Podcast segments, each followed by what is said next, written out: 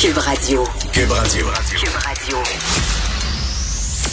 Pour comprendre même les dossiers les plus compliqués, Vincent Dessereau.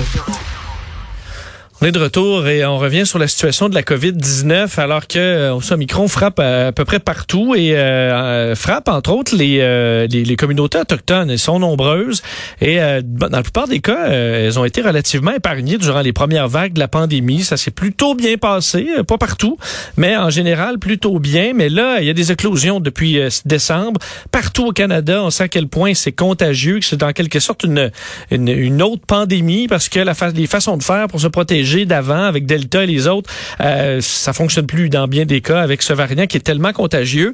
En deux semaines, le nombre de personnes atteintes dans les communautés qui a pratiquement triplé, passant de euh, près de 1000 à plus de 3400 selon le dernier bilan des services autochtones au Canada. On parle de la situation avec Dr Stanley Volant, euh, que vous connaissez bien, chirurgien Inou originaire de Pessamit, euh, qui conseille notamment les communautés Inou dans leur réponse à la COVID-19. on le rejoint en ligne. Dr Volant, bonjour.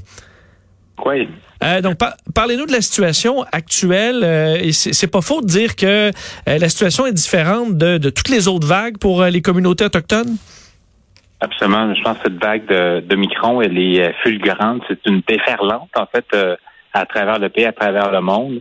Le, les, les qu'on voit dans la population générale, on voit, on va les voir chez les Premières Nations. Et cette fois-ci, ça a tellement été fulgurant parce que vous vous rappelez, dans la première, deuxième vague, commençait à avoir quelques cas. On avait le temps de se barricader, de fermer les communautés, de faire des, des guérites pour contrôler le va-et-vient. Mais cette fois-là, ça, rentrait tellement vite. Puis dès que ça rentre dans une communauté, ben c'est la déferlante euh, est présente. Donc euh, les cas augmentent à une vitesse fulgurante. En fait, euh, même de façon générale, on le voit. Moi, je j'habite à Montréal, puis le nombre de personnes que je connais qui sont atteintes de COVID, c'est j'ai l'impression d'être dans un jeu de battleship. Puis mon adversaire, c'est exactement où est mon porte-avions, puis mon croiseur m'ont destroyé parce qu'il a frappé partout ailleurs. Il reste juste moi encore debout. Oui, c'est c'est fou effectivement à quel point on connaît soudainement plein de gens qui ont qui ont la Covid ou qui l'ont eu et on suppose dans bon on est on est en plein hiver, on est réfugié à l'intérieur, les communautés autochtones encore plus au nord, euh, ça, ça, ça, doit être le cas aussi, ça ça aide pas parce que les gens se retrouvent à l'intérieur où la, euh, la, la, la transmission est encore plus grande. Oui, absolument. Puis les, les maisons dans les communautés autochtones sont mal ventilées. Souvent, il y a des contaminations. Moi, c'est sûr, déjà, c'est la construction des maisons est vraiment euh, très euh, un peu euh, un peu douteuse, en tout cas, la, condition des maisons dans, dans le nord. Et souvent, il y a une surpopulation de, de, de personnes dans, dans, dans, les maisons. Souvent, c'est les, les jeunes vont habiter avec leurs parents et leurs grands-parents. Et donc, le risque de contamination euh, fulgurante d'une maison est très, très grande. Et les, gens qui sont souvent doublement vaccinés sont quand même à risque de développer des euh, complications significatives d'Omicron. Mais les vaccins nous protègent. Fait que ça, ça, me rassure.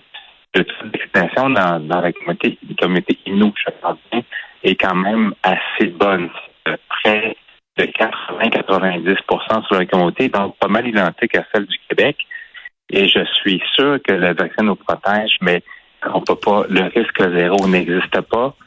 Et cette vague-là, elle est impitoyable. Elle, va vite. Puis, euh, et la seule chose qu'on peut conseiller aux gens, allez chercher votre vaccin. Essayez d'éviter de, la mobilisation en les familiales. Puis euh, ensuite, attendez que cette, vague-là, qui va être très rapide, je pense qu'elle est tellement fulgurante que dans comme en Afrique du Sud, au bout d'un mois ou deux, elle va s'essouffler parce qu'il n'y aura plus personne à, contaminer. Oui, c'est une, une, vague euh, extrêmement rapide. On espère effectivement que ça pourra baisser le plus vite possible. Euh, la question de la troisième dose en ce moment, est-ce que c'est très avancé aussi dans les communautés autochtones, dans les communautés que vous, que vous surveillez? Oui, c'est euh, on fait beaucoup de campagnes de, sensibilisation dans les communautés nous et ça va à, à fond de train. Là. Maintenant, on est on vaccine les gens de moins de 50 ans, donc on ça va très bien. On n'a pas encore mais oubliez pas que les communautés autochtones, la moitié de la population a moins de, de, 20 ans. Donc, euh, on a encore une bonne tranche de population à vacciner, mais les gens embarquent et euh, les valeurs communautaires collectives sont très importantes dans notre communauté et ils veulent protéger leurs aînés, ils veulent protéger leurs euh, gens qui sont qui sont plus susceptibles, plus fragiles. Donc, cette mobilisation collective est importante et je pense que c'est important aussi dans la population générale. Je pense qu'au Québec, Je pense que c'est notre seule arme qu'on a de disponible. Il faut la prendre, puis euh, euh, espérer que ça passe vite, puis que le système de santé tienne le coup, parce qu'actuellement, dans les, dans les hôpitaux du, Québec, euh, on voit que la pression est énorme sur le système de santé. Est-ce qu'on est capable, euh, quand même, dans la communauté, d'offrir un certain euh, niveau de soins de santé quand il y a des cas qui deviennent un peu plus complexes? On s'entend qu'une pleine hospitalisation, il faudra se déplacer vers les grands centres. Est-ce qu'on est capable d'en faire quand même un, un minimum sur place? Ben, pour les, la majorité des gens qui sont asymptomatiques ou peu de symptômes comme un peu un rhume ou euh, mal de gorge, tout ça, on, reste à la maison, on s'isole, puis on, on dit aux gens de ne fréquenter d'autres personnes. Mais pour les gens qui ont des symptômes nécessitant des soins, ils doivent être transférés dans des centres urbains. par exemple, pour la communauté de Julien Bessamit, c'est transféré à Bécomo. Les gens de Ouachat, Magnotenam, c'est transféré à cette île ou de la Basse-Côte-Nord. Et euh, ces hôpitaux-là n'ont pas une capacité énorme à attirer des gens avec la COVID. Donc, euh, il ne faut pas demander un stress supplémentaire à un système de santé qui est très fragile, qui l'était déjà en 2020. Euh, j'ai j'ai peur pour l'ensemble du Québec. En fait, euh, pas juste pour les autochtones, notre de mmh. santé est, est vacillant. Euh, il, euh, bon, c'est certaines communautés sont, sont vraiment très loin là, au nord, euh, ont parfois besoin des services des, des avions ambulances. Euh, ça, les services, est-ce qu'il était bon avant? Je comprends qu'on a très peu d'appareils. Est-ce que ça augmente la pression là-dessus de devoir des fois ramener des gens en ville d'urgence parce que la situation se détériore? Est-ce que ça fait partie des, des enjeux? Le, transport aérien est, très bon dans, le Grand Nord. Ils ont l'avion gouvernemental, puis aussi tous les avions nolisés de Air Inuit ou de Québec, donc qui peuvent rapatrier les gens sur les centres urbains, surtout sur Montréal, parce que les quand les gens du Grand Nord sont euh, sont hospitalisés, ils sont rapatriés soit, soit à Montréal ou encore à Val d'Or pour les cris. Euh, mais le, service aérien est très bon. Cependant, euh, il y a une certaine limite à pas dépasser non plus. Et, les communautés nordiques ont limité les entrées dans les communautés. C'est vraiment les, les déplacements au sud doivent être depuis plus d'un mois et demi, doivent être absolument nécessaires aux médicaments nécessaires. Donc, on, on diminue le risque euh, parce que le virus qui rentre à, à ou encore à Inuvik, en Grand Nord, euh, ça peut faire pas mal de dégâts parce que les gens, quand il fait vraiment froid, moins 15, moins 20, vont être encore plus en cabane. Puis, euh, donc, c'est le, le, et encore là, le, une surpopulation des maisons existe. Donc, euh, un risque important de, de, de transmission fulgurante encore de, de l'Omicron qui est quand même très, très, très contagieux. Est-ce qu'on est capable d'accéder à des tests rapides dans les dans les communautés assez facilement ou c'est aussi difficile qu'en ville? On, durant la première, euh, les premières deuxièmes vagues, on s'est muni de, de technologies pour en faire des tests rapides. Euh, le problématique souvent, c'est le, le, substrat. Comme les, les, les, machines sont là, mais on manque des fois de réactifs. Donc, euh, on est, euh, les communautés sont toujours euh, en lien avec Santé Canada qui fournit les, réactifs pour parce qu'il faut des petites cassettes là, pour mettre dans les machines.